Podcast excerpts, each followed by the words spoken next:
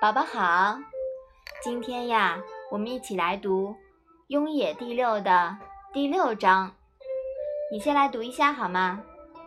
子谓仲弓曰：“犁牛之子心且矫，虽以勿用，山川其舍诸？”妈妈，犁牛是什么意思啊？犁牛啊，就是耕牛，也就是种地的牛。古代祭祀用的牛不能用耕牛来代替，祭祀用的牛呀是红毛长角，单独饲养的。心且角是什么意思啊？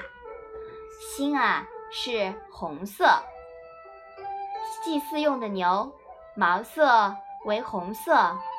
角长得端正。妈妈，山川是什么意思啊？山川啊，指的是山川之神，在这里呢，比喻上层领导者。其舍诸是什么意思啊？其呀，有怎么会的意思。舍呢，是舍弃。诸啊，是。之于二字的合音，这一章又是什么意思呢？孔子在评论仲弓的时候说：“耕牛产下的牛犊，长着红色的毛，角也长得整齐端正。人们虽想不用它做祭品，但山川之神难道会舍弃它吗？”孔子说：“冉雍，也就是仲弓，可使难面。”哎，可使难面是什么意思？你还记得吗？是仲，是做官的意思。对，但是历史记载，冉雍的父亲品行不好，有人以此认为仲弓做官不妥。孔子认为啊，人的出身。并不是最重要的，重要的在于自己应有高尚的道德和突出的才干。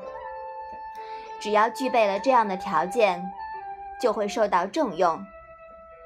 这从另一方面也说明，作为领导者来讲，选拔重用人才，不能只看出身而抛弃贤才，反映了唯才是用。